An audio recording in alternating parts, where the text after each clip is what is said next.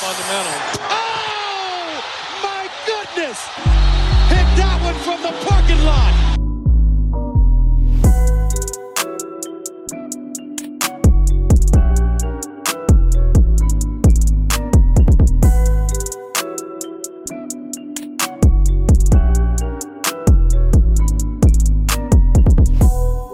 Hallo Freunde, herzlich willkommen zurück bei Vom Parkplatz. Len hier und Lino ist auch da. Ich sehe ihn schon. Ihr hört ihn gleich. Hallo Lino.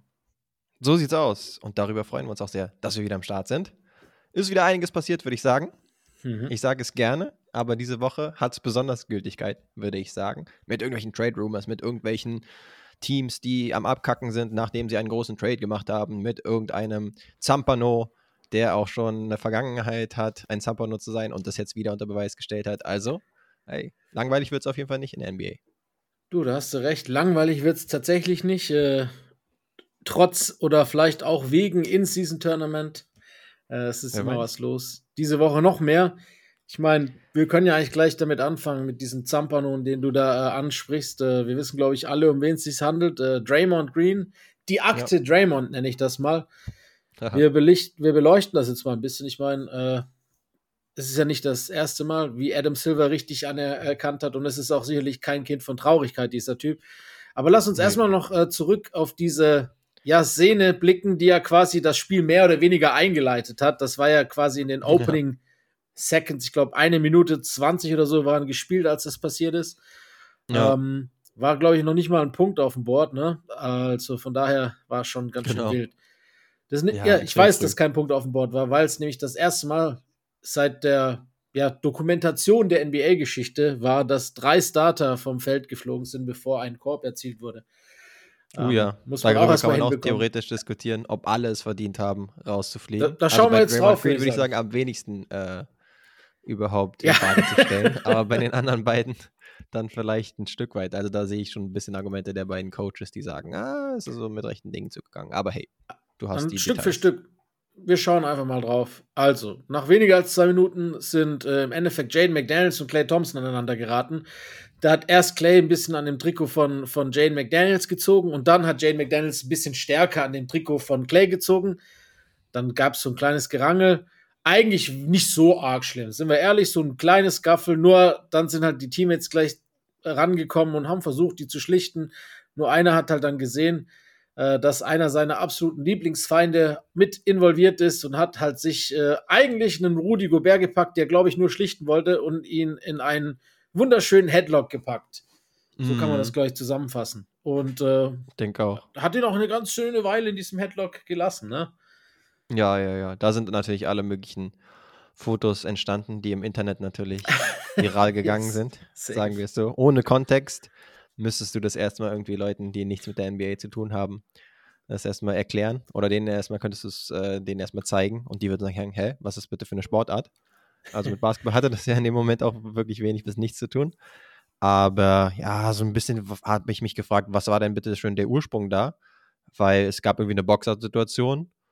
Dann hatte ich eher das Gefühl, dass Clay, ehrlich gesagt, da das Ganze initiiert hat. Genau, Clay zieht zuerst.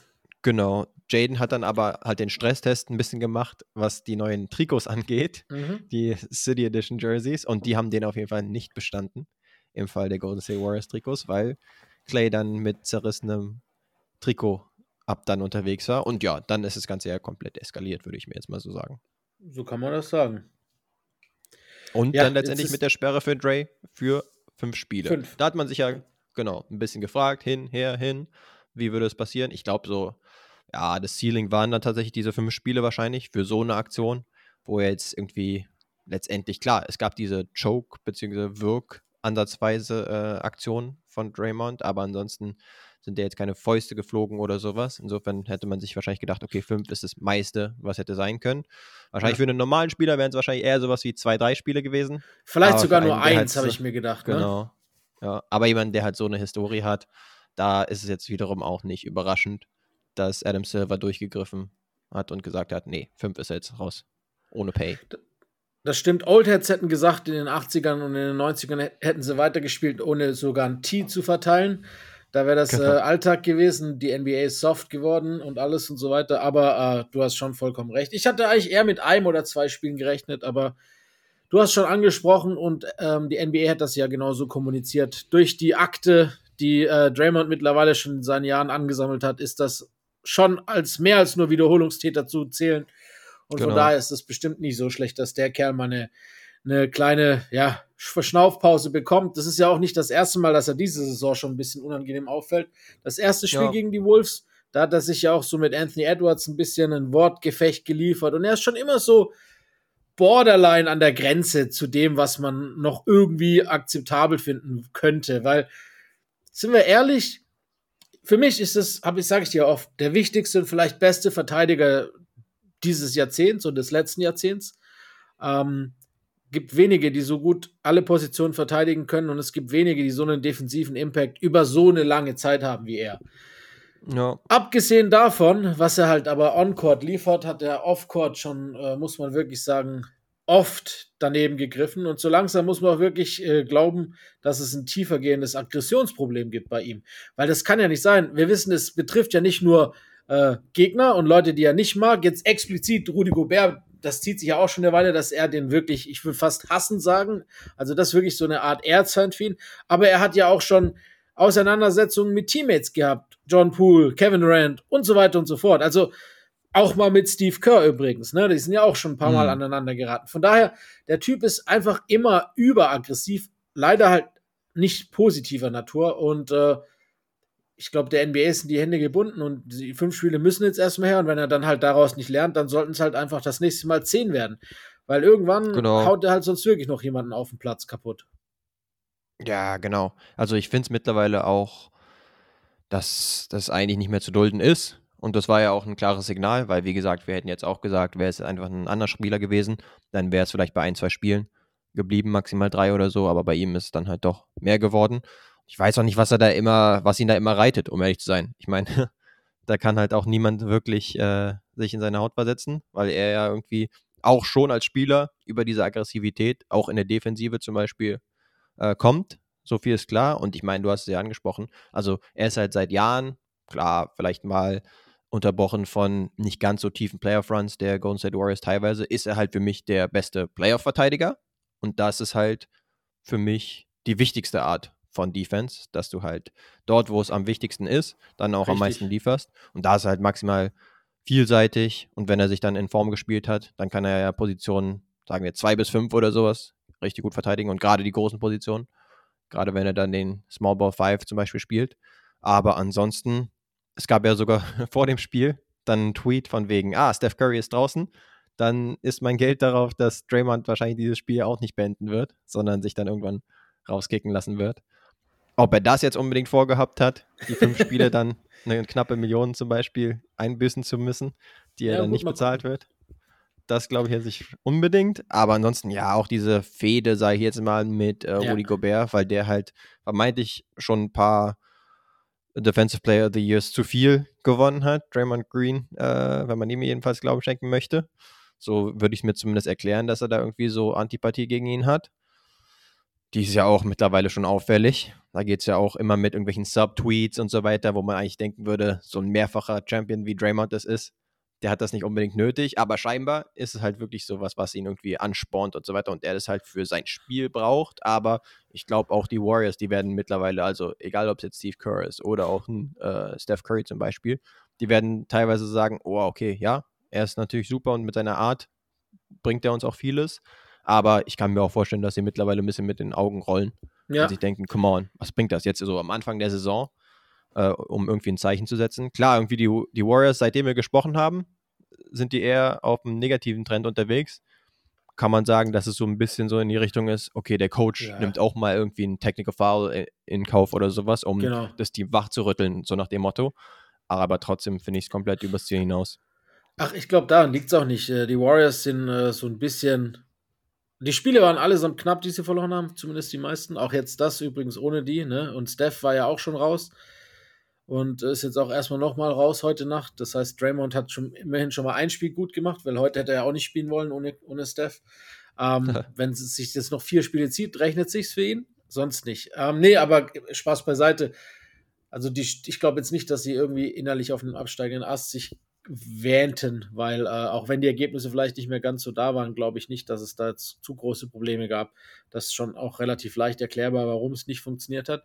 Ich glaube halt einfach, dass es ein grundlegendes Problem von Draymond ist. Und wenn du die anderen Jungs ansprichst, ich glaube sofort, dass da intern mehr als nur mit den Augen gerollt wird, weil das irgendwann auch mhm. nervig ist und das stört ja auch irgendwie alles. Ne? Das stört den Rhythmus, das stört äh, jegliche Teamchemie auch so ein bisschen. Ich verstehe es dann nur nicht, warum, anstatt er halt äh, so diese 0815 Phrasen raushaut oder, oder vielleicht auch einen Finger mal in die Wunde legt und ein bisschen seinen Mann kritisiert, dass Steve Kerr sich dann so, der eigentlich sonst sehr reflektiert immer ist und auch vernünftig antwortet auf alles und eigentlich auch, ich würde das zumindest sagen, ein smarter Kerl ist, warum er dann ihn immer so stark in Schutz nimmt. Wie jetzt zum Beispiel auch ähm, nach der PK, dass er halt sagt, dass es Quatsch war überhaupt, ne, dass er überhaupt ejected wurde, vielleicht sogar.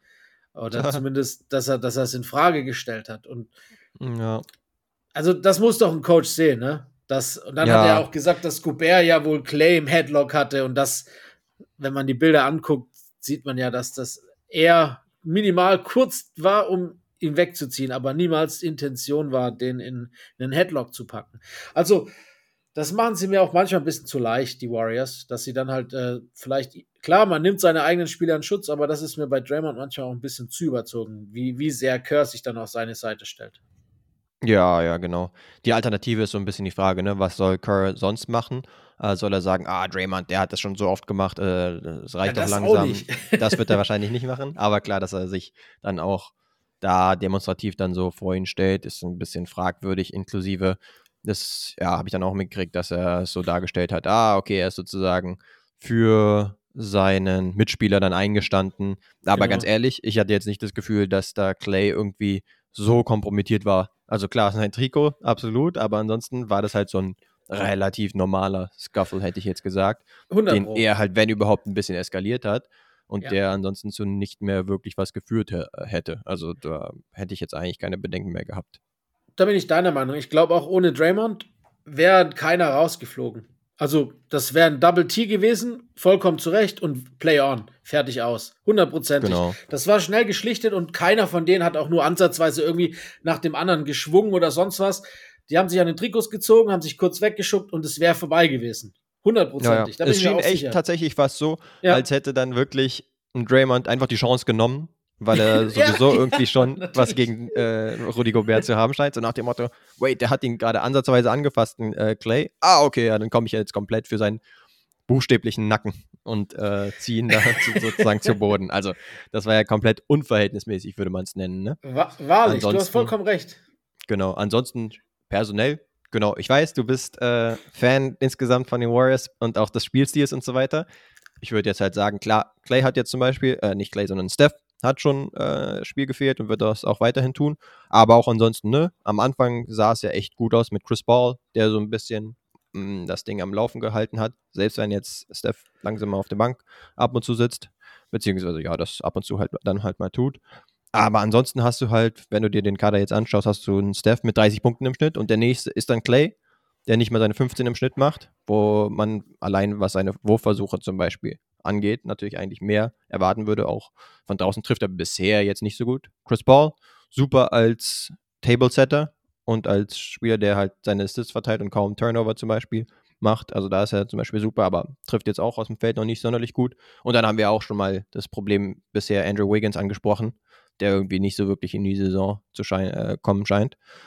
Und dann Raymond, ja, der hat ja auch ein paar Spiele schon verpasst. Von ihm hätte man jetzt auch eher gedacht, ey, das wäre jetzt eine gute Möglichkeit, ne, in diesem Schwung der nächsten Spiele mehr und mehr in die Saison reinzukommen, sodass sie dann in den Rhythmus kommen. Und ey, das ist jetzt ja wieder je geendet. Das heißt, ja, ich sehe es ein bisschen kritischer, aber ja. klar, das ist natürlich kein Team, was jetzt irgendwie zur Höchstform auflaufen will äh, am Anfang der Saison, sondern ja. wenn in, in Richtung Playoffs. Aber klar, natürlich brauchen sie trotzdem eine ganz gute Platzierung, würde ich sagen. Ja, ich meine, ohne Steph fällt das ganze Kartenhaus sowieso zusammen, das wissen wir. Das, den kannst du nicht kompensieren, den Ausfall, das ist sowieso klar. Ähm, aber es gibt schon auch Lichtblicke so in den letzten Spielen. Ähm, ich möchte seinen Namen nicht butchern, aber Brandon äh,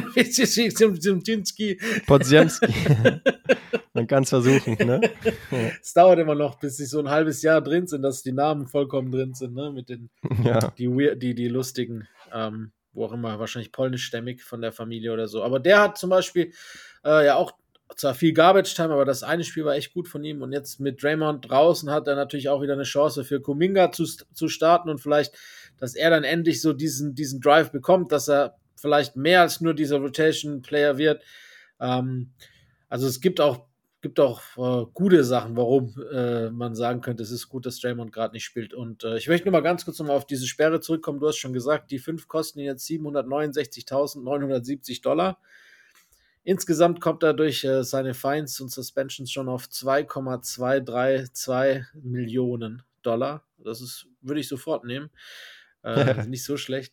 Und äh, weil wir es auch angesprochen hatten und auch Rudi Gobert das ja gesagt hat, dass er schon kommen hat sehen äh, mit Draymond ohne Steph, ist lustigerweise tatsächlich so, dass äh, sieben seiner letzten elf Ejections waren Spiele, in denen Steph nicht gespielt hat. Hm. Ah, okay. Ja. Also, also ohne naja, meinen Boy möchte ich nicht spielen, so, ne? Ist ein leichter Trend. Ja, wie äh, John Poole sagen würde, you're an expensive backpack for 30, hat er damals gesagt. Und ey, ja. Das wollen wir natürlich nicht gutheißen, worin das geändert ist. Aber ja. Das ist schon ein guter Spruch auch. Auf jeden Fall. Und ein Pool ist halt jetzt in der Bedeutungslosigkeit gelandet. Ja, und, und merkt jetzt erstmal, ja, dass es nicht so easy ist, sein eigenes Team in Anführungszeichen zu haben. Aber ja. das ist ein anderes ähm, Thema, würde ich sagen. Ich habe ich hab mir noch äh, die vier Highlights, fünf Highlights rausgeschrieben von der Akte Draymond Green. Da können wir ganz kurz nochmal einen Blick darauf werfen, warum Adam Silver und die NBA ihm jetzt diese fünf aufgebrummt hat. Wir fangen ja. vielleicht an mit dem berüchtigsten, mit der berüchtigsten Sperre von ihm und zwar 2016 Einspielsperre, weil er LeBron in die, ich sag's mal, Leistengegend geschlagen hat. Das war Spiel 4 der 2016er NBA Finals. Ihr wisst es alle wahrscheinlich noch. Cavs gegen Warriors. Warriors haben sogar geführt, war noch drei Minuten, dann ist das passiert in der Nähe vom Midcourt. Green ging zu Boden und griff beim Aufstehen quasi LeBron in die, ja, in die, in die Weichteile, wo es extrem weh tut. Und äh, im nächsten Spielzug gingen dann beide aufeinander los. Beide haben Tees bekommen und Green hat dann auch noch einen Flagrant bekommen. Die Liga hat dann danach den Vorfall untersucht und dann entschieden, dass er für Spiel 5 aussetzen muss. Und wir wissen alle, wie das geendet ist. Das war schon auch Teil des Ganzen, wenn wir ehrlich sind, warum die äh, Cavaliers diesen Titel sich holen konnten, muss man ehrlicherweise auch sagen. Also, ja, ich würde sagen, das ist mit, das, mit, also aus Warriors Sicht auf jeden Fall das Ding schlechthin in dieser Serie. Ja. Klar, liegt ja auch auf der Hand, wenn du 3-1 führst und dann für das fünfte Spiel keinen Draymond hast, der, wie gesagt, auf jeden Fall der beste Verteidiger des, des Teams war und auch so der emotionale Leader, ihn dann nicht dabei zu haben, das hat dann wiederum gesparkt. Eins der krassesten Comebacks in der Recent History was ja. natürlich auch cool ist, aber für die Geschichte wo die Warriors sich gewesen. auch schon sagen würden, ja, hätte er mal äh, lieber sich ein bisschen beherrschen sollen. Du, da bin ich voll und ganz bei dir. Also, wir haben es ja vorhin schon gesagt, ne? Es ist zwar gut, so einen Spieler zu haben, aber er kann auch viel Schaden anrichten. Und in dieser Situation hat er halt vielleicht sogar den Titel gekostet. Ist eh lustig, wenn wir gucken, wie viel Konjunktive man bei den Warriors anwenden kann. Ähm, auch, auch der 19er Loss gegen die Raptors sind What-If-Injuries. Normalerweise, wenn alles normal läuft, dann gehen die nicht mit vier, sondern mit sechs mittlerweile schon aus ihrer Ära.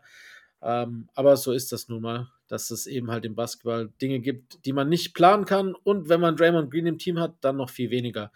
Äh, yes. Das nächste war 2018, da wurde er auch gesperrt für ein Spiel, für eine Konfrontation mit Kevin Durant. Hä? Da hat doch bei ihm gespielt. Ja, richtig. Ähm, Teammates, Part 1 das war bei einer Niederlage in Overtime gegen die Clippers. Da ähm, haben sie sich erst so komisch angegrinst und angefeindet in einem, in einem äh, Huddle. Und äh, das ging dann hin und her mit Wortgefechten und äh, die Trainer mussten die beiden trennen. Und äh, das hat dann sich so weit geführt, dass Green halt äh, sich entschieden hat, in den letzten Sekunden keinen Pass mehr auf KD zu spielen. Und äh, wurde dann noch persönlicher im Nachhinein. Die Sperre, die er damals bekommen hat, war sogar von den Warriors intern, weil das auch nicht das erste aneinander geraten mit KD war. Und da wurde er schon mal für ein Spiel gesperrt. Was uns äh, zur letzten Offseason bringt, ihr kennt es alle, Jordan Poole, die Nummer, Lino hat es gerade schon angesprochen.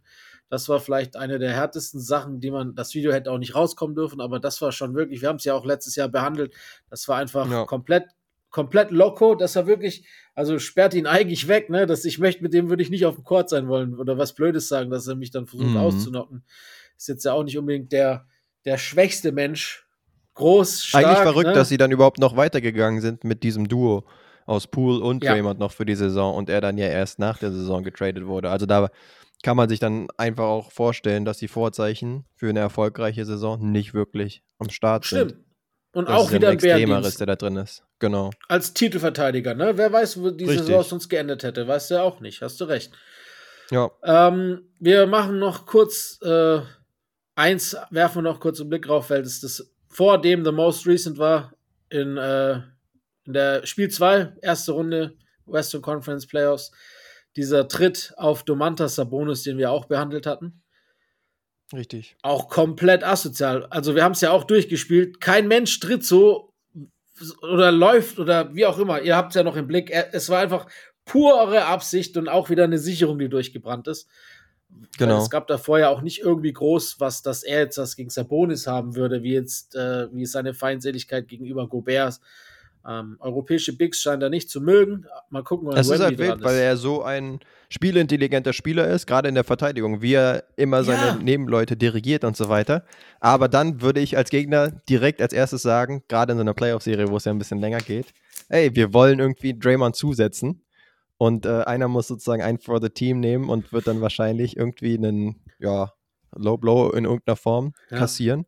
Und dafür läuft er aber eben Gefahr, mindestens Text zu äh, kriegen, wenn nicht sogar suspendiert zu werden. Also klar, du kannst wahrscheinlich nicht unbedingt die Uhr danach stellen, aber nach einer Zeit brennen ihm auf jeden Fall immer die Sicherung durch. Das hat jetzt die Vergangenheit gezeigt. Das ist eigentlich eine echt gute Taktik. An sich musst du wirklich einen, der sonst vielleicht nur Restminuten bekommt, direkt drauf ansetzen, den Typen einfach schon vor dem Spiel so beim Warm-up so zu beleidigen, einfach nur so, so Sachen sagen, wie halt Pool ihm gesagt hat, ne? Und äh, Wäre die Frage, ja, ob er dann da überauf, überhaupt drauf eingeht, ne? Oder ob er sagt, ah, okay, ansatzweise muss ich da irgendwie einen Bezug zu der Person haben dafür, dass ich es an mich erinnere. Aber ey, ein Versuch. Versuch ist es wert. Aber ich glaube, es haben auch schon Teams versucht, gerade in den Playoffs, bin ich mir ziemlich sicher. Ist ja nicht das erste Mal, dass er negativ aufgefallen ist. Nee. Ja, gut, soweit äh, das Thema Draymond Green. Ich, ich wage mal die Ver äh, Vermutung und auch die Behauptung aufzustellen, dass das nicht seine letzte Schandtat gewesen ist in seiner NBA-Karriere. So nee. Over-Under sieht wahrscheinlich eher positiv. Wirst, hat man mal nicht viel Geld bekommen bei einem Buchanbieter, äh, Wettanbieter, bei einem Buchmacher, wenn du das wetten würdest. Nee, genau. Und ich muss sagen, ah, ich bin es auch ein bisschen leid, um ehrlich zu sein. Weil ja. ja, er ist schon noch ein relevanter Spieler, aber er ist kein, kein All-Star-Spieler mehr, zwangsläufig. Klar, wenn du jetzt ihm ein richtig gutes Team zur Seite stellst, wenn du halt ein kompetitives Team hast, dann wird er in den Playoffs, wenn er halt topfit ist, auch nochmal richtig aufgehen. Und da habe ich ihn immer noch als einen, der vielleicht der beste Playoff-Defender auch im, in den nächsten Playoffs möglicherweise sein könnte. Deswegen will ich das nicht runterspielen. Aber ist mir so immer so ein bisschen Dorn im Auge, ähnlich wie jetzt ja. mit James Harden zum Beispiel. Ne? Da bin ich ja. dann auch teilweise leid, mir die ganze Zeit irgendwelche Wasserstandsmeldungen, ob er jetzt Lust hat, äh, irgendwie beim Training zu erscheinen oder sowas reinzuziehen äh, auf Social Media, wenn ich mir denke, ist mittlerweile einfach nicht mehr äh, der relevanteste NBA-Spieler. Und dann, äh, ja. ja. nervt das mich teilweise ein bisschen, muss ich sagen. Also beide sind nicht mehr in ihrer Prime. Bei Draymond, wie gesagt, trifft ja dieses ganz schön große Rucksack für 30 Millionen schon ein bisschen zu. Ähm, bei James Harden genau. wahrscheinlich auch. hey, das ist eigentlich keine schlechte Überleitung. Ich meine, wir wollen Machen eigentlich wir. nicht zu negativ sein slash bleiben, aber ja, jetzt bleibt es halt dabei kurz. Müssen halt schon noch über die Clippers sprechen. Ja, ja, klar. Die seitdem sie eben für James Harden getradet haben, nicht gerade auf einem grünen Zweig unterwegs sind, sondern bisher immer noch auf ihren ersten Sieg mit dem Bart warten ey, zuletzt sah zumindest die Tendenz schon mal ein bisschen besser aus gegen den amtierenden Champ, gegen die Denver Nuggets. Da war es zumindest bis zum Ende hin ein knappes Spiel. Allerdings wurde ihnen dann auch letztendlich einiges eingeschenkt. Und inklusive natürlich auch vom Joker. Aber ja, auch ansonsten sieht das bisher nicht so gut aus. Ich bin da hin und her gerissen, weil ich sagen muss, okay, sind halt auch die ersten Spiele für James Harden, nicht nur für die Clippers, sondern in der ganzen Saison. Äh, er hatte keine Preseason, er hat da irgendwie gar nicht seine Füße nass kriegen können, sprichwörtlich. Dementsprechend muss man ihm da noch ein bisschen Zeit geben. Aber ich würde sagen, die ersten Anzeichen sind nicht gerade positiv, um nicht zu sagen, kann man argumentieren, schon alarmierend. Ja, äh, sehr, sehr schlechter Start. 0 zu 5 seit James Harden. Äh, und die Niederlagen kamen jetzt nicht unbedingt nur gegen Top-Teams. Gegen die Knicks, die damals noch stark am Struggeln waren, gegen die Nets ohne ihren Topscorer, gegen die Mavs, okay, die sind gut drauf, gegen die Grizzlies, okay, die sind das Gegenteil von gut drauf und gegen die Nuggets. Also im Endeffekt drei mhm. von fünf Gegnern eher dankbar, wenn man ehrlich ist. Hätte man gedacht, ähm, ja. Genau, und äh, ja, da insgesamt lief es ja davor auch noch nicht so gut. Sie sind 3-7 insgesamt, also davor waren sie dann demnach 3 zu 2 vor James Harden. Also es war jetzt alles in Ordnung, aber jetzt auch nicht Gold, was glänzt. Sie sind äh, im Liga-Vergleich gesamt, also nicht nur seit James Harden, sie sind halt Offensiv-Ranking auf Platz 27, im Defensiv-Ranking auf Platz 25. Mhm. Also vorne läuft es nicht und hinten läuft es auch nicht wir können ja noch mal ganz kurz drauf blicken, woran es liegt. Also, wie gesagt, ne, diese Sache, ich glaube schon auch, ich bin schon auch eher auf der Seite, dass man dem Ganzen ein bisschen Zeit geben muss. Jetzt 0-5 ist schon ein bisschen alarmierend, das gebe ich auch zu. Aber du hast halt mit Westbrook, mit Harden, mit Paul George und mit Kawhi Leonard vier Spieler, die halt eigentlich den Ball in der Hand haben wollen oder die halt scoren, ne? Ähm, ja. und, und zu viele Köche verderben nun mal den Brei. Es war schon immer so und es wird auch schon immer so sein, ne? Diese, diese ich nenne es mal, zusammengewürfelten Superteams oder vor allem auch Superteams mit alternden Stars. Das hat in die Geschichte gezeigt, das ist nicht zwangsläufig immer wirklich the way to go oder das ist nicht immer von Erfolg gekrönt. Die Lakers haben es zweimal nicht geschafft, äh, wenn wir ehrlich sind. Also damals mit Kobe, mit Dwight, mit Steve Nash das Team ja. hat es nicht geschafft, also Pau will ich jetzt nicht unterschlagen. Und äh, das Team, das 2004 gegen die äh, Pistons in den Finals verloren hat, hat es auch nicht geschafft. Mit Carl mhm. Malone, mit Gary Payton, mit Shaq und mit Kobe. Also, da ging es zwar auch bis ins Finale, aber im Endeffekt, die Geschichte beweist, dass es nicht zwangsläufig immer funktionieren muss. Ähm, nee. Jetzt ist Harden bei 15 Punkten angekommen. Dazu 4,4 Rebounds, 4,2 Assists. Und äh, Seit diesen fünf Spielen hat er eine minus 70 Bilanz. Das ist äh, mit Abstand die schlechteste im Team. Ivica Zubac ist der zweitschlechteste mit minus 36, also nur halb so schlecht sozusagen. Ja. ja. Also es ist schon ein bisschen alarmierend, vor allem wenn wir den ich, ich sag ich als James Harden Fan sogar, weil so langsam fehlt mir auch so ein bisschen der Glaube, beziehungsweise der Zweifel an seinem Charakter, der ist schon länger da, aber mittlerweile verdichten sich die Anzeichen, dass es vielleicht auch einfach ja, wie, wie, wie, wie Brian Damaris sagte, you're not the beard, you're not the system, you're the problem. Ja, ja mag schon sein, ne?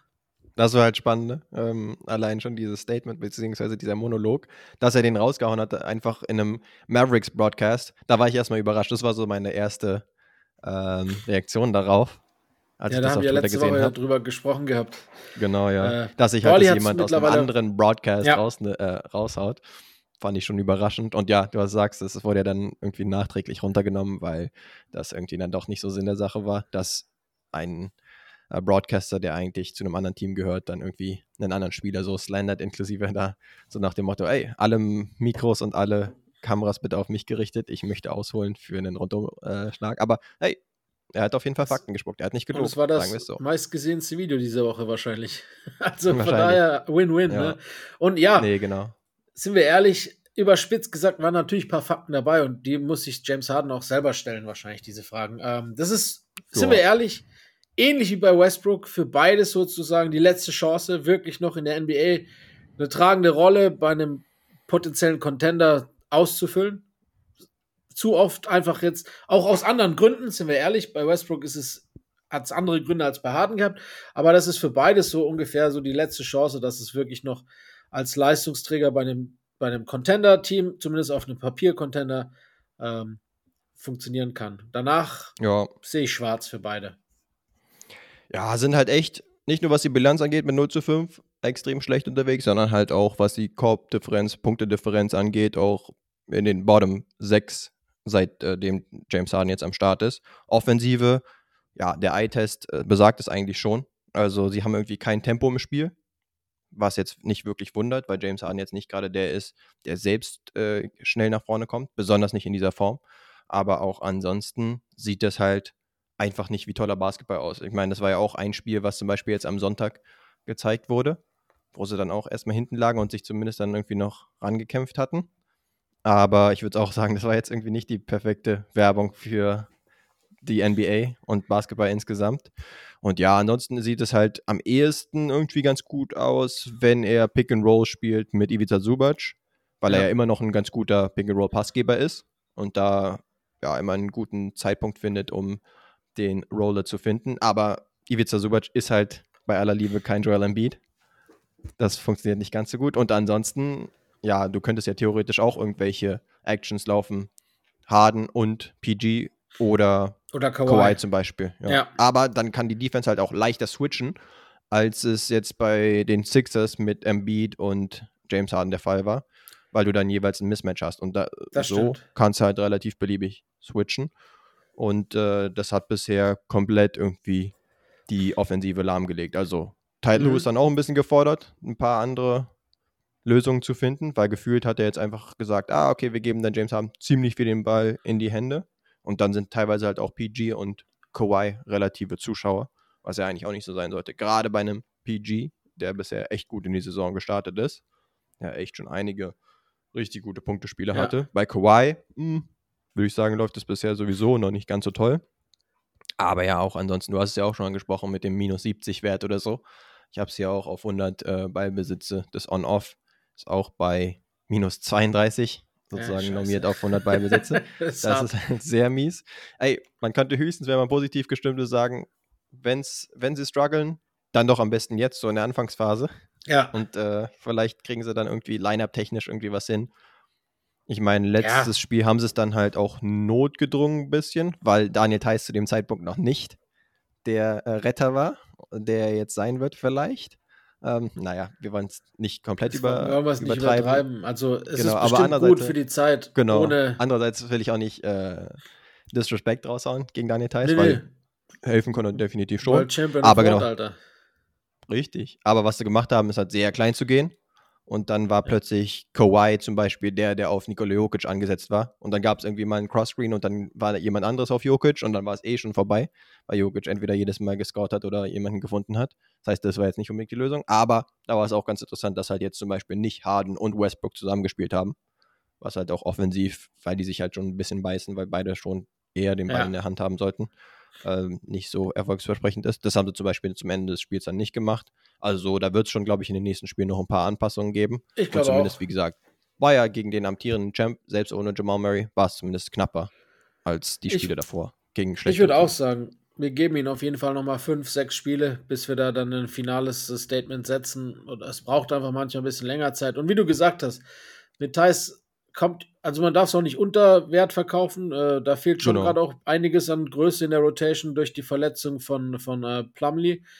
Ja. Und äh, Thais passt da, glaube ich, auch ganz gut rein. Und wir haben es ja gesehen, wie oft dieses Dennis äh, Daniel Thais Pick and Roll funktioniert hatte bei der WM. Da haben sie einige Gegner auch mit äh, vor große Probleme äh, gestellt. Und warum nicht ein harten Thais Pick and Roll hier und da mal? Auch zu, für die Abwechslung. Und wenn nicht, machst du irgendwie Pick-and-Roll-Action mit Thais, der auch mittlerweile gar nicht mehr so ein schlechter Verteidiger ist. Und wenn halt die Zone zu ist, spielt er ihn raus und dann hast du Paul George zum Beispiel, der halt draußen steht und das Ding reinmacht. Zum Beispiel.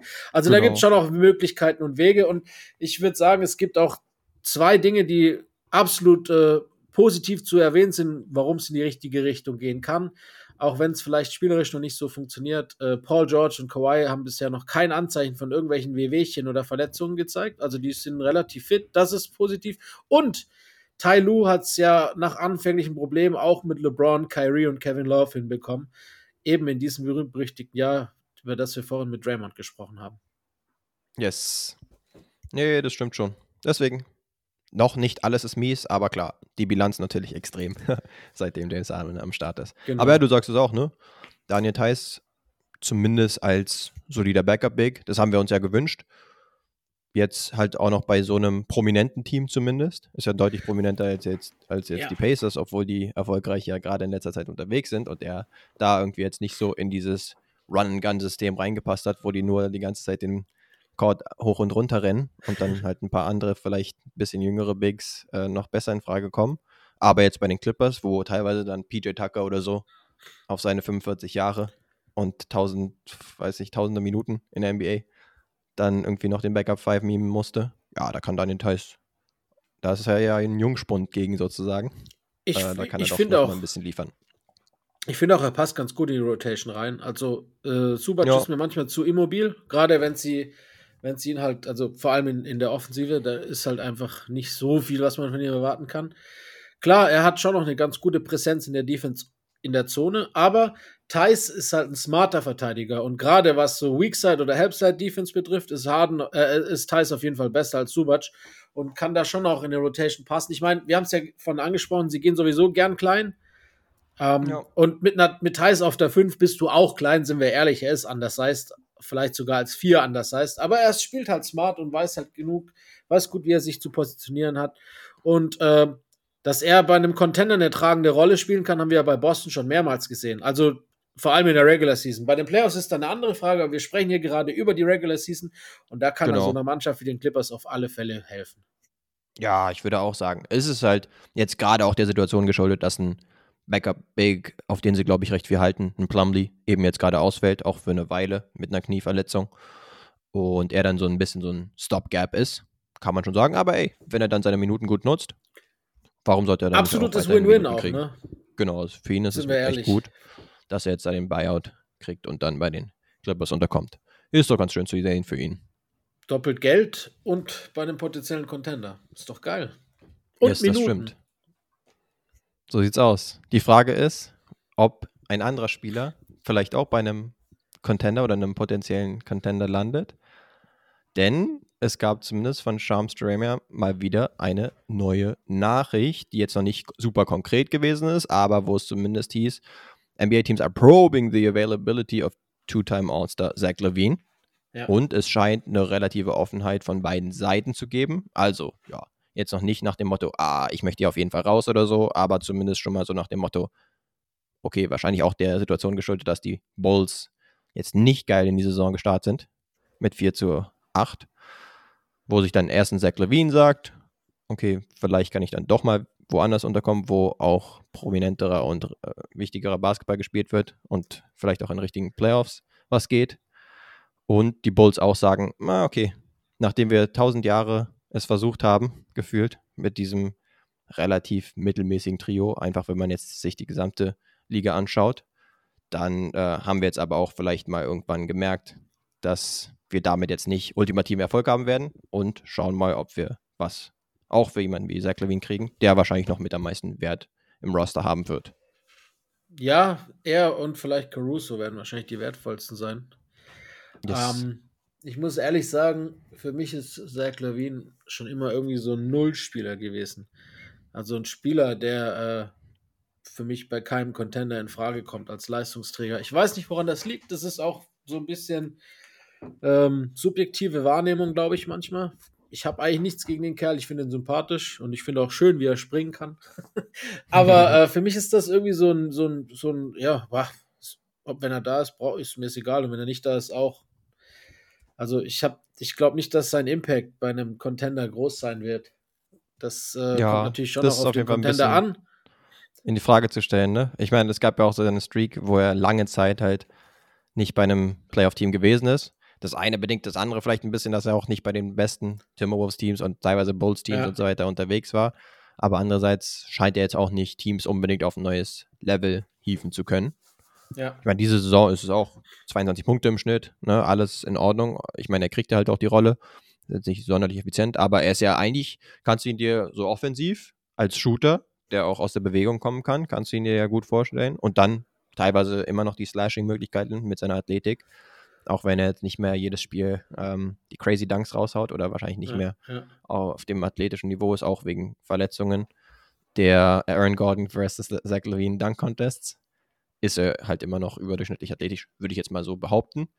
Dann ja. ist es ja ein Spielertyp, der jetzt nicht wertlos ist. Ja, das hat, hat jetzt auch niemand gesagt, aber ähm, ja, könnte ja theoretisch schon interessant sein. Nur es gibt halt auch noch seinen Vertrag, der jetzt auch nicht gerade niedrig dotiert ist. Das mit stimmt. weiteren 40 plus Millionen im Jahr für die nächsten vier Saisons noch, wenn man jetzt diese noch mit reinnimmt. Das wird wahrscheinlich schon ein paar Teams noch ein bisschen abschrecken. Auch ja, bei einem Spieler, das, der halt ein bisschen über die Athletik kommt. Das sind halt genau diese Teams, die, die da Interesse haben, für die halt das Fenster jetzt noch da ist und dann halt in der Zukunft nicht mehr. Also wir haben es ja schon angesprochen, die Lakers sind auf jeden Fall ein Kandidat, die Warriors sind ein Kandidat. Die Sixers geistern auch rum, die sehe ich da gar nicht, weil ich glaube nicht, dass sie ihn brauchen oder dadurch halt wirklich den nächsten Step machen. Die zwei Teams, die ich wirklich äh, verstehen würde, wenn es passiert, wären eben die Warriors und die Lakers, weil ich mir da auch vorstellen kann, dass er als dritte Option dann wirklich den Impact auch hat, dass sie vielleicht aufs nächste Level noch zu bringen. So, so eine schwächere Art Bradley Beal, wobei wir in Phoenix ja noch gar nicht gesehen haben, wie die zu dritt funktionieren können und ob. Aber ähm, die Pumpfaken dauernd, ne? Vor jedem Spieltag Pumpfaken. jetzt kommt irgendwie endlich die Big Three zustande und wir freuen uns schon ein bisschen drauf, oder zumindest als Anhänger. Aus. Und dann so, ah, Beal ist doch wieder draußen. Und jeder so, ach, komm on. Wie lange wollt ihr es noch hinauszögern? So ist das. Ja, aber du sprichst schon an. Äh, zusätzlich hat äh, Zach Levine auch noch eine, eine einen Trade-Bonus. Das äh, erschwert das Ganze auch noch, also finanziell. Jetzt mhm. gerade, wenn es auch darum geht, äh, einen passenden Deal zu finden, weil wir wissen ja, dass sowohl die Lakers als auch die Warriors schon relativ oben sich befinden, Richtung Grenze, Richtung, äh, Richtung Apron, auf jeden Fall bei den First Apron bei den Lakers, bei den Second dann wahrscheinlich sogar bei den Warriors. Also es wird schon schwierig werden. Und äh, wie gesagt, ich glaube auch nicht, dass, dass da das Interesse so, es ist schon da, aber halt nie, es darf nicht zu teuer sein. Die Lakers haben, glaube ich, schon auch bekannt, klar, klipp und klar gemacht, dass jemand wie Austin Reeves nicht äh, zur Debatte steht, damit reingepackt zu werden. Ich habe ja. mal hier den von Eric Pinkes, der hat mal einen, so einen Lakers-Levine-Trade aufgemalt, wie er sein könnte, auch vom Framework, dass es passt.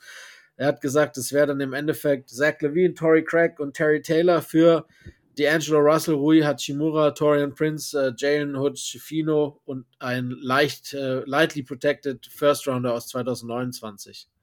Ja, dann genau, sowas könnte halt ein Framework sein. Genau. Lavin müsste dann aber noch den Trade-Bonus waven, dass LA dann quasi den 14. Spieler noch für Wettmin sein darf und so weiter und ja. so fort. So ein paar Stipulationen, die da noch reinpassen. Aber im Endeffekt, so für, für diese Art Framework würde das sein. Und jetzt ist halt so die Frage, ob Chicago da halt schon bereit wäre, das zu machen, weil im Endeffekt geht es Chicago ja nicht um irgendwelche Spieler und ich weiß auch nicht, wie hoch das vielleicht Rui noch am besten, aber ich glaube auch gerade der Markt für Dilo ist halt einfach nicht mehr da oder nicht mehr groß da, dass du das halt auch wieder zu Picks machen kannst oder zu einem, zu einem besseren Spieler. Und die Frage ist halt, wie sehr Chicago dann halt auch den Trade forciert, wenn sie wissen, dass für Levine momentan halt höchstens ein, ein First oder ein First und zwei Second drin sind. Ähm, gerade auch wenn man überlegt, was in den letzten äh, Perioden ähm, an, an Picks abgegeben wurde für, für andere Spieler, die vielleicht, sagen wir mal, auch ein paar, Time, paar Mal All-Star waren und dann halt viel mehr gekostet oder viel mehr eingebracht haben. Ist halt schon noch schwierig, glaube ich. Wenn ich die Bulls bin, dann muss ich halt eine Grundsatzentscheidung treffen. Dann sage ich, okay, wir sind gerade echt nicht gut, obwohl wir eigentlich alle Spieler beisammen haben. Wir haben halt. Lonzo! Genau, ah, außer Lonzo, aber der ist schon long forgotten würde ich jetzt mal sagen. Da kann man mir auch keinen großen Vorwurf machen, solange wir. Ja, aber er ist halt das Piece, das es vielleicht funktionieren lassen würde. Ja, aber das war zuletzt vor drei Jahren irgendwie ansatzweise so. Ja, Dann hast du halt da. Patrick Williams geholt. Ähm, das war so dein höchster Draft-Pick.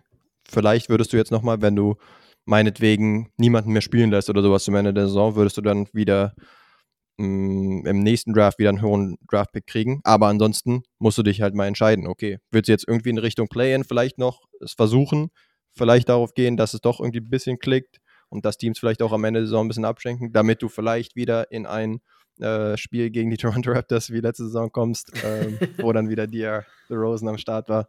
So nach dem Motto. Oder du sagst halt, und das wäre meine Wahl, tear it down.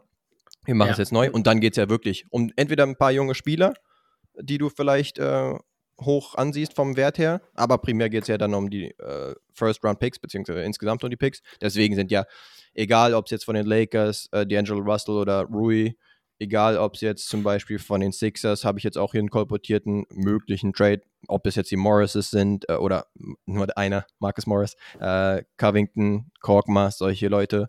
Ähm, alles irrelevant. Es geht primär dann eben um die Picks. Und das wäre dann auch ein klares Signal, dass du dann sagst, ja, wozu brauche ich dann auch noch einen Wutsch oder noch einen DeRozan, dessen Vertrag ja auch demnächst ausläuft. Dann würde man auch versuchen, für die irgendwie noch entweder einen jungen Spieler oder halt Draft-Kompensation zu kriegen. Oder auch, ich habe ja auch noch einen Trade zum Beispiel, was die Heat angeht. Da wären es dann auch einfache Leute, die den Salary matchen lassen würden. Äh, zum Beispiel Kyle Lowry und Duncan Robinson und dann eben der First-Round-Pick. Das wäre ja. eigentlich das Hauptding wieder. Die anderen beiden, beziehungsweise Kyle Lowry läuft diese Saison dann aus. Und Duncan Robinson spielt überraschend gut. Hat zum Beispiel mal Wemby alt aussehen lassen, aber ist natürlich ansonsten trotzdem nicht das, was er jetzt im Braten fett machen würde. Dementsprechend, ja, ich glaube eigentlich schon, wenn es jetzt halt irgendwie ein bisschen Gerüchte in die Richtung gibt und das halt auch nach außen gedrungen ist, dass sich die Bulls da ernste Gedanken machen.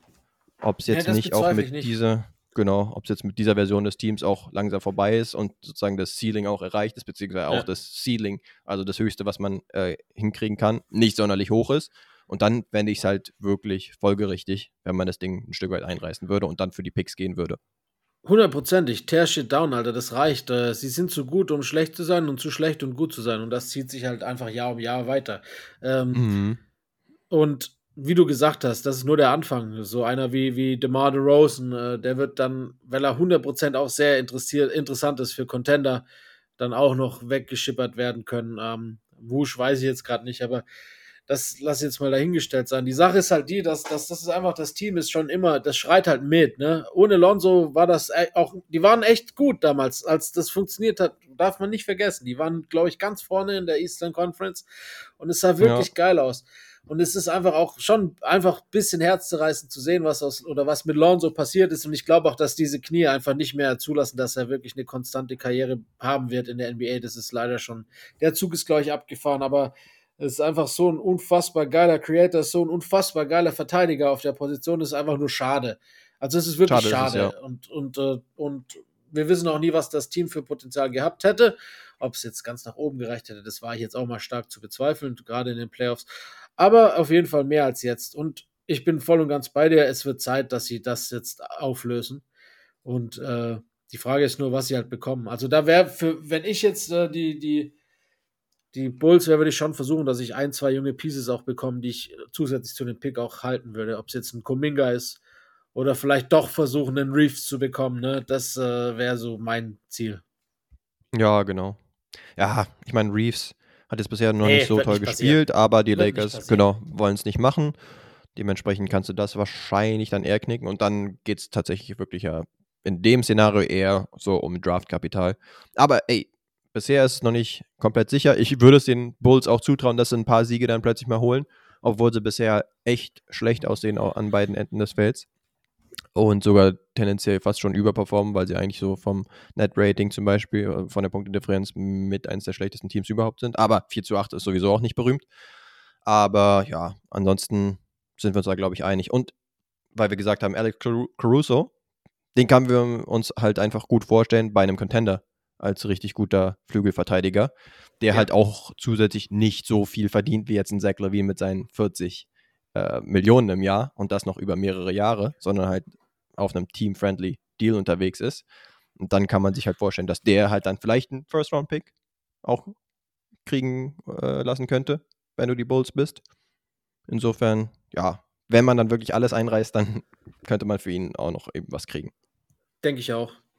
Gut. Wollen wir noch yes. ein positives ranhängen am Schluss? Wer dafür? Wir wollen wir noch, auch wenn sie gestern Nacht verloren haben, die Minnesota Timberwolves nochmal hervorheben. Weil oh, ich ja. finde, das macht mit, also unabhängig von Draymond Greens Schlägereien, macht es einfach Spaß, den Jungs zuzugucken, ne? Ähm, Mega. Die, die, die Wolves und die Pacers sind so irgendwie meine League Pass-Teams bislang diese Saison und das wahrscheinlich auch vollkommen zu Recht, ne? Ja, absolut. Ich meine, letzte Woche hatten wir es ja auch schon kurz besprochen, ey, aber wenn sie es halt einfach nur bestätigen und nicht einreißen bisher, warum sollte man sie dann nicht auch nochmal erwähnen? Mit einem Anthony Edwards, der halt wirklich elektrisierend ist. Kompletten Takeover derzeit irgendwie startet.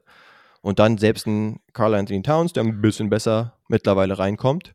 Da muss man auch loben. Zum Beispiel in dem Spiel. Genau. Letztes Spiel waren es, glaube ich, auch über 30 Punkte mal wieder, ne? Da hat er mal wieder Vor allem auch defensiv. Gezeigt. Das erste das auch, Mal, dass stimmt. der defensiv äh, auch so bemüht wirkt. Es ist ja, wir haben ja schon auch beide schon abgesprochen und haben gesagt, der muss weg, das passi passt nicht. Aber die letzten Spiele haben mir eigentlich von beiden zusammen gut gefallen, muss ich wirklich sagen. Äh, vor ja. allem, weil Towns auch defensiv sich so ein bisschen Mühe gibt und auch gar nicht das so schlecht macht, wie man manchmal annimmt. Ähm, ja, hat mir echt gut gefallen. Ich glaube auch Chris Finch hat in dem Postgame-Interview äh, vorletztes Spiel auch Towns richtig gelobt für seine Defense.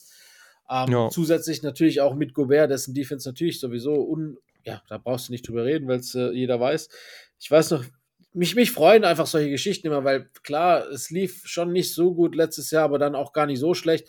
Aber durch diese, die, diese immense Summe an First-Round-Picks und dieser Draft, äh, äh, dieser Trade, meine ich, wie der halt belächelt wird und, und äh, eigentlich ja nur dazu geführt wird, dass jeder sich über Gobert und auch über die Wolves lustig gemacht hat, äh, die letzten 14 Monate.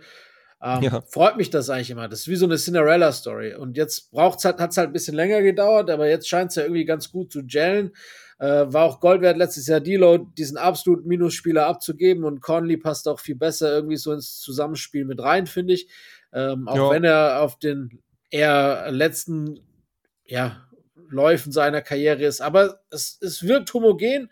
Es äh, ist hinten wie vorne eigentlich gut anzuschauen und sie haben halt einen Spieler, der äh, das Potenzial hat, einer der ganz Großen zu werden. Und dann ist das Team halt auch irgendwie zurecht, da gerade ganz vorne im Westen.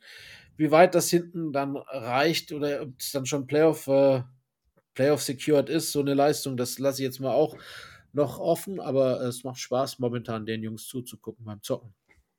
Ja, yes, genau. Und ich meine, sie rennen auch nicht weg von solchen Situationen, zum Beispiel Anthony Edwards. Dann auch äh, als er da irgendwie angegangen wurde von Draymond. Da ging es ja dann ein bisschen ja. hin und her, ne? da gäbe es ja auch ein Szenario, wo man sagen würde, oh, mit dem Verrückten, da will ich jetzt kein Wortgefecht anfangen oder so, aber Anthony Edwards, ja, hat sich da irgendwie nicht einschüchtern lassen. Mit Recht natürlich auch, wenn du jetzt derzeit so ablieferst und das Team insgesamt auch so gut aussieht. Und ich würde auch sagen, ne, man kann es ja so ein bisschen vergleichen, einfach so von der, ja, Cinderella-Story wäre vielleicht ein bisschen übertrieben, aber ansatzweise ist es ja schon so, wie die Sacramento Kings letztes Jahr, Allerdings ist es ja bei den Kings so gewesen, dass sie so eine überragende Offensive hatten. Und bisher ist es halt bei den Timberwolves so, dass die Defensive so überragend ist. Und da würde man sagen, klar, in den Playoffs, da muss man noch ein bisschen schauen, weil Rudi Gobert teilweise dann auch schon in der Vergangenheit eben gerade gegen klein spielende Teams ein bisschen nach außen gezogen wurde und dann ja. ein bisschen entschlüsselt wurde. Aber trotzdem, genau, würde man halt denken, so ein gutes defensives Fundament und dann halt so ein angehender Superstar wie Anthony Edwards ist schon mal ein ziemlich gutes und auch nachhaltiges Erfolgsrezept, würde ich jetzt mal sagen. Ja. Und ist halt eine positive Entwicklung, die man jetzt nicht unbedingt so auf dem Schirm gehabt hat. Aber die Supers, Jaden McDaniel zum Beispiel als super Flügelverteidiger auch noch richtig wichtig. Nas Reed, der auch immer, wenn er reinkommt, ein Feuerwerk offensiv ab, ja. um, abbrennt. Also es ist irgendwie echt ein cooles Team, wie du es auch meintest. Inklusive einen echt alten Mike Conley, der auch noch ganz gut abliefert und nichts daneben werfen kann, scheinbar derzeit. Genau. Ja, also wie gesagt, Houston, Minnesota und wahrscheinlich äh, die Pacers sind so die drei Teams, die am besten oder am meisten überraschen bislang diese Saison, oder? Richtig, ja. Bei Houston ist es halt auch interessant, dass die halt wirklich einen kompletten Turnaround geschafft haben. Letzte Saison noch wirklich mit das schlechteste Team. Mit 22 zu 60. Genau. Und jetzt plötzlich, ja, okay, es ist noch eine kleine Stichprobe, aber plötzlich so gut unterwegs. Und sie machen es halt über ein ziemliches Kollektiv. Also es gibt jetzt zum Beispiel noch, sage ich jetzt mal, keinen 20-Punkte-Scorer, obwohl Alperen Schengen und Jalen Green da nah dran sind. Aber ansonsten ist es offensiv ziemlich ausgeglichen. Auch mit Dylan Brooks, der weiterhin es gut macht. Und Brad ja. Van Fleet, der irgendwie auch stabilisieren, zu stabilisieren scheint. Und dann würde ich halt schon Ime Yudoka dann eine große Muss. Rolle einräumen. Dass der halt irgendwie eine defensive Identität geschaffen hat. Und sie an dem Ende des Felds ja auch bisher überraschend gut unterwegs sind. Tatsächlich ist sogar genau in den letzten zwei Wochen zum Beispiel die beste Defensive gestellt haben. Insgesamt also die viertbeste für die Saison. Ja, echt gut, was sie da machen. Das ist die Frage, wie sustainable das ist. Ob man jetzt schon sagen würde, ah, das ist ein Playoff-Log, bin ich jetzt noch ein bisschen skeptisch, um ehrlich zu sein. Das ist nicht Playoff, unbedingt, ne? Wenn die, wenn die ein Play-in-Team sind, ist es schon mehr, als jeder erwartet hat. Also man muss auch wirklich sagen, Imi Udoka hat es schon mal geschafft, eine defensive Identität in der Mannschaft äh, einzuimplementieren. Gut, mit anderen Voraussetzungen in Boston ist schon das Spielermaterial noch ein bisschen besser gewesen als jetzt. Das ist schon schwierig zu vergleichen. Aber er schafft es wieder und er ist halt auch einfach ein guter Trainer. Wir, wir wissen alle, dass er damals äh, Boston verlassen musste, hatte keine sportlichen Gründe. Ja. Ähm, und die scheint da auch hier keine sportlichen Probleme zu haben. Also die Rockets, wie gesagt, jetzt ist natürlich, du sagst selber, sie haben, glaube ich, äh, sie haben die letzten sechs gewonnen, sind jetzt 6 zu 3, weil sie die ersten drei verloren haben, haben mit Abstand die wenigsten Spiele gespielt, glaube ich, von allen bislang. Warum auch immer, habe ich mich neulich gefragt, wieso der Kalender bei den Rockets so komisch ausschaut. Ist ja mhm. nicht so, mhm. dass sie Bias hätten, wie jetzt in der NFL. Aber irgendwie war es ein bisschen komisch, weil die haben zwei Spiele weniger als der Schnitt, glaube ich. Ähm, mm, ja. Aber defensiv sind sie wirklich stark und äh, ich meine, klar, es hat sich halt auch ein bisschen was entwickelt. Man darf nicht vergessen, letztes Jahr war halt einfach wilder Hühnerhaufen ohne, ohne Führung. Jetzt haben sie wenigstens zwei erfahrene Spieler dazu bekommen, die dem auch scheinbar helfen. Und die jungen Spieler haben sich vielleicht nochmal einen Ticken weiterentwickelt. Also, so, wie wir es schon gesagt haben, so ein kompletter Minusspieler, der auch niemals ein wirklich guter NBA-Spieler sein kann, wie Kevin Porter Jr. hat sich selbst eliminiert. Und die anderen talentierten Jungs, wie Alperen Schengen, der wirklich ein brutales Talent hat, ähm, wie Jane Green, der auch talentiert ist, auch noch ein Jabari Smith Jr. mit rein ins Boot nehmen, der auch äh, eigentlich ein talentierter Spieler ist, sind halt auch einen Schritt weiter, ein Jahr älter und also ich würde mich freuen, wenn die Houston Rockets quasi die, die Sacramento Kings des letzten Jahres werden würden. Wäre auch cool, ja. Das ist sozusagen die Frage, ob es die Timberwolves oder die Rockets sind. Ja, eher die Wolves. Wahrscheinlich, ja. ja. genau, ist die Frage. Aber ja, letztendlich, genau, wie sustainable ist das Ganze? Wir werden auf jeden Fall noch mehr als vorher ein Auge drauf werfen, jetzt weil sie uns irgendwie positiv überrascht haben, die letzten sechs Spiele. Wenn sie dann so mal wieder es. spielen irgendwann. Ähm, ich würde sagen, bevor wir zu unseren Spielen kommen, möchte ich noch ganz kurz äh, das äh, Negativ der Woche ansprechen. Go ahead. Ich mache es auch nur kurz, schon oft genug angesprochen, aber ähm, Miles Bridges steht kurz vor einem Comeback. Zehn Spiele mm. Sperre sind ab und die äh, Charlotte Hornets haben sowieso das dreckigste Franchise dieser Liga, haben schon in äh, einer Pressemitteilung und auch in einer Pressekonferenz mitgeteilt, dass er direkt eine tragende Rolle ein, für, ein, ausfüllen wird. Starter höchstwahrscheinlich. Eine große Last, äh, weil sie sich sehr auf ihn freuen. Das Team freut sich auf ihn. Er wäre ein super Teammate. Also er wurde über den grünen Klee gelobt. Man darf nicht vergessen, vor einem Dreivierteljahr hat er seine Freundin ins Krankenhaus geschlagen vor den Augen der Kinder. Und ja. äh, es war nicht mal die einzige Situation. Danach hat er noch Billardkugeln auf, in das Auto geschmissen. Dabei sind die Scheiben zu Bruch gegangen, während die Kinder hinten drin gesessen sind. Der Typ gehört überall hin, außer auf einen NBA-Court, sag ich dir ganz ehrlich, das ist der falsche Court. Und äh, dass sie da ja. vor allem für eine Mannschaft, für die es um sportlich sowieso wahrscheinlich um wenig gehen wird, diese Saison, sich das nochmal anzubinden, finde ich einfach extrem schwach. Ja Moran kriegt für was, was eigentlich nicht mal eine Straftat ist, auch wenn man es verstehen kann über die Vorbildfunktion, 25 Spiele Sperre und einer, der seine Frau windelweich verprügelt und, äh, und wirkt und ja, wirklich Knochenbrüche schlägt, darf nach zehn Spielen wieder spielen. Verstehen, wer mag. Ich verstehe es nicht und ich äh, distanziere mich auch von jeglichen Dingen, die die Charlotte Hornets vorhaben. Ja, man kann es auch einfach nicht verstehen, weil ja auch Fotos wirklich von den Verletzungen ja. und so weiter alles äh, rausgekommen sind und wie er sich da irgendwie rausmanövriert hat. Ähm, das kann man natürlich nicht gutheißen einerseits und dann, dass es jetzt aber auch noch dazu führt, dass er jetzt halt wieder auf dem Court spielen kann. Und ich will nicht sagen, die äh, Hornets PR-mäßig so tun, als wäre nichts passiert, aber ähm, nah dran zumindest. Das ist äh, mindestens kein guter Look, wenn nicht sogar eigentlich, ja, beziehungsweise ich würde da einfach mitgehen, dass ich sage, das ist eigentlich inakzeptabel. Gut, bin ich froh, dass du es auch so siehst. Es gibt einfach Dinge, die sind weniger leicht entschuldbar und auch vor allem, so wie du gesagt hast, dass man da ohne, ohne irgendwelche Worte direkt äh, so zum Tagesprogramm wieder zurückkehrt, finde ich einfach auch schwach. Aber gut, ist nicht unsere Entscheidung, ist nicht unser Franchise, Gott sei Dank. Ich würde sagen, wir kommen von diesem Negativ noch zu was Positivem und äh, werfen einen Blick auf unsere zwei Spiele. Ich freue oh ja, mich da mal drauf. Wir machen äh, Guess the Statline, die du vorbereitet hast, und dann ein gepflegtes Wer bin ich, das ich mitgebracht habe. Ganz genau so ist es. Und ich starte dann auch mit Guess the Statline rein. Und zwar waren es 24 Punkte, uh. 23 Rebounds, 7 Assists, 5 Blocks, uh. 5 Steals. Nice, 5 by 5, Alter. Geil. So ich habe mich aus. schon gefreut, als die fünf Blocks kamen. habe ich gedacht, es gibt bestimmt ein 5 by 5. Ähm, Ah, und ein gutes sogar. 24, 23. Wie viel Assists? Sechs. Sieben Assists? Aus dem Jahr 2019 übrigens. Ja, irgendwo klingelt was im Hinterkopf. Ähm, ich ich weiß nicht, Bam. ob das der erste. Hm, tatsächlich nicht. Ah. Ist auch nicht unbedingt der erste Spieler, der einem in den Sinn kommen ja, würde. Das ist ein Spieler, der jetzt letztens ne? gewechselt ist und ähm, der eigentlich derzeit nicht den besten Ruf hat. Eigentlich bei einem Team ist, was ziemlich große Ambitionen diese Saison hat. Und wo wir uns über die Transaktionen noch aufgeregt haben, tatsächlich teilweise ein bisschen. Es ist ein Big Man. Ja, das habe ich mir schon gedacht mit den 23 Rebounds, ne? Mm, ja. War es äh, Nurkic? Es war Nurkic. Nurkic, stimmt. Ja, ja, ich erinnere mich. Yusuf Nurkic. Ja, Krankes genau, ist halt bei diesen 5 by 5 Statlines, genau. Für die Zuhörer halt in Punkten, Rebounds, Assists, Blocks und Steals mindestens 5 äh, aufgestellt zu haben. Ist er jetzt wirklich nicht vor. der Erste. Genau. Ist auch nicht der Erste, der, ihm, der einem direkt einfallen würde. Und wie ja, du sagst es, kommt nicht oft vor. Zuletzt eben 2019, was ja auch schon ein paar Jährchen her ist.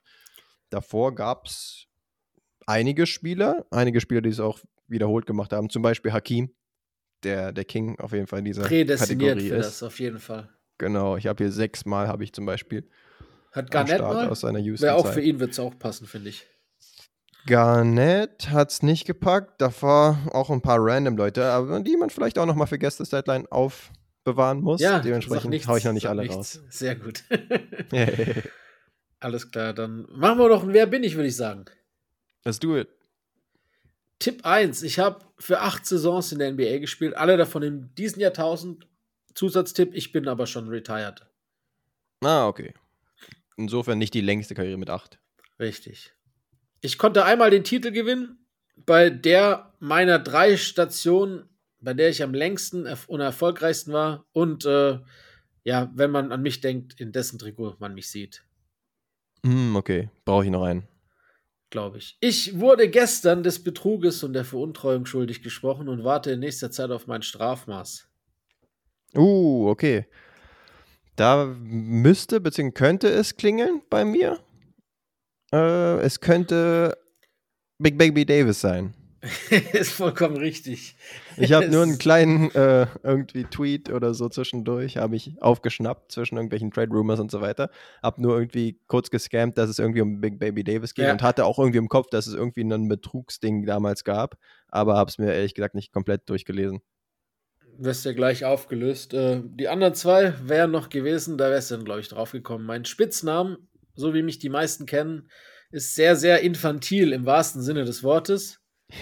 Und der fünfte Tipp wäre gewesen, zu meinen besten Zeiten war ich mindestens genauso übergewichtig auf dem Court wie Shaq und Zion. Oh ja, doch, ja. das kann man auf jeden Fall so argumentieren. Ja, dieser Betrugsskandal und Veruntreuungsskandal, da geht es um diesen NBA Health and Welfare Fonds. Also jeder Spieler zahlt quasi einen gewissen Teil seines Gehaltes in so einen Fonds rein, dass alte, ehemalige Veteranen oder Spieler, die nicht mehr aktiv sind, ähm, dort quasi so eine Art Krankenversicherung haben. Ähm, wir wissen selber, dass vor allem in den Frühzeiten der NBA oder was heißt Frühzeiten, auch schon in den 90ern, einige Spieler nicht so viel Geld verdient haben wie heutzutage und ähm, dass da eben halt das gewährleistet werden kann, gibt es diesen, diesen Gesundheitsfonds der NBA, die den Spieler selber pflegen und zahlen. Mhm. Jetzt haben äh, Terence Williams ist so der Fadendrahtzieher gewesen, der ist auch jetzt schon für zehn Jahre im Knast gelandet, ähm, hat mit ein paar anderen Spielern bekanntere und weniger bekanntere Spieler, zum Beispiel Tony Allen, den kennt man, einer der bekanntesten Gesichter, eben äh, Glenn Davis, äh, Tony Vroten war dabei, Will Bynum wurde gestern auch, war auch einer der Jungs, also schon Spieler, die man kennt, aber jetzt nicht zwangsläufig Stars, ähm, ja. haben eben diesen Fonds ja, Gelder veruntreut und betrogen. Da geht es zum Beispiel, ein, ein Beispiel, das immer wieder genannt wird, ist, dass, dass Ärzte halt da auch mit unter einer Decke gesteckt haben und dass zum Beispiel an einem Tag drei der Jungs, äh, inklusive Glenn Davis, Terrence Williams und ich glaube, der dritte war tatsächlich äh, Allen, ähm, mhm. dass die drei Jungs zur gleichen Zeit beim gleichen Zahnarzt irgendwo in Amerika, obwohl sie wo ganz anders wohnen, die gleiche Wurzelbehandlung hatten. Und so ist das so Ganze rausgekommen. Und so wurden insgesamt durch diese, es sind 20 Spieler. Damals ist es ja wie so eine Bombe gedroppt, dass da 20 ja. Spieler, ehemalige Spieler, äh, quasi mehr oder weniger mit Fahndungen und allem und äh, Polizeidurchsuchungen in den Zuhause, äh, dass die da involviert waren. Insgesamt geht es um etwas mehr als 5 Millionen und mhm. äh, ist halt einfach auch einfach kein Kavaliersdelikt, weil du stiehlst halt im Endeffekt von deinesgleichen. Also nee, das wollte ich auch gerade sagen. Da wird, werden sie sich safe nicht beliebt gemacht haben, auch bei anderen nee. früheren NBA-Profis. Das wäre so meine erste äh, Eingebung, dass ich mir denken würde, boah, okay, ja, das ist nicht gerade kollegial gegenüber anderen, vielleicht nicht ganz so viel äh, verdient habenden ehemaligen NBA-Profis. Das heißt, ja. irgendwie bei irgendwelchen Klassenmeetings oder sowas, die, äh, die dann vielleicht eingeladen. später zustande kommen, entweder nicht mehr eingeladen oder wenn sie dann vor Ort sind, äh, dann werden sie wahrscheinlich eher ein bisschen side-eyed. Aber wenn, also mindestens das, ne? Das ja, genau. Das ist, das ist schon schwierig, glaube ich, äh, wenn du da mittlerweile auf so ein Klassentreffen gehst und er bist oder sie bist. Denke ich auch. Ja, das ist schlimmer als jetzt Ray Allen zum Beispiel bei der Reunion der ehemaligen äh, stimmt, Boston Celtics. Würde ich mittlerweile meinen. Weil die haben sich ja halbwegs versöhnt, meine ich, mich zu erinnern, bei ja, der Top 75-Zeremonie. Ich glaube, es war bei der Hall of uh, Fame-Installation Kevin Garnett. Hauptsächlich Stimmt, dann ja. da danach. Das kann wohl so gewesen sein. Ja, was es jetzt für eine Konsequenz für Big Baby hat, weiß man jetzt noch nicht ganz Bis genau. Bis zu 20 Jahre kann er hm. einmarschieren. Aber ähm, Bloomberg, da habe ich das zuletzt gelesen, hat geschrieben, dass es eher unwahrscheinlich ist. Sie gehen, okay. wahrscheinlich wird es ähnlich sein wie bei Tony Allen, auch weil er, ähm, glaube ich, einiges offengelegt hat, dass es dann wahrscheinlich eine Bewährungsstrafe nur werden wird. Ja. Aber wie gesagt, Terence Williams hat zehn Jahre Haftstrafe bekommen, weil er eben der Drahtzieher des Ganzen war. Und jetzt mal gucken. Ist auf jeden Fall kein Kavaliersdelikt, wie wir schon angesprochen haben. Und äh, richtig deshalb habe ich, ich habe vorhin was drüber gelesen und habe mich da ein bisschen eingelesen über die ganze. Ich habe auch früher was ja. dazu geschrieben gehabt über diese Geschichte, deshalb ist das in meinem Kopf wieder präsent gewesen. Da habe ich gedacht, komm, haust du den raus. Ähm, ist zwar jetzt kein einfacher Spieler, aber du als, äh, als Grüner kriegst ihn mhm. wahrscheinlich noch am ehesten raus. Ja, yes, finde ich gut. Sind wir auch noch drauf gekommen. Ja, ich würde sagen, diese Folge bisher, beziehungsweise insgesamt, bisschen negativlastig gewesen Ach, mit der Kritik an den Clippers mit der Kritik an anderen Teams, an Draymond zum Beispiel, den wir ja nicht positiv sehen und so weiter. Aber ey, come on, dafür haben wir ja auch zum Beispiel die Rockets, die Timberwolves positiv hervorgehoben. Und Daniel Theiss. Yes, he's back and playing, hoffentlich. Wir manifestieren es jetzt. Bei einem prominenten Team. Nicht guten Stand jetzt, aber bei einem prominenten Team. und das kann ja noch werden. Haben ja zumindest einiges an Star Power. Yes, ansonsten, ey, nicht, dass wir es vergessen, gerne bitte noch Liebe zeigen. Und zwar auf Spotify, auf Apple Podcasts. Lasst gerne die Sterne hageln und die positiven Bewertungen. Hilft uns immer und freuen wir uns drüber. Ansonsten, was gibt's noch zu sagen? Nächste Woche sind wir wieder am Start. Oder hast du noch was, Len? Nö, äh, alles gut. Bin zufrieden. Easy. Dann hören wir uns nächste Woche hoffentlich. Bis dann. Ciao. Fundamental. from the parking lot.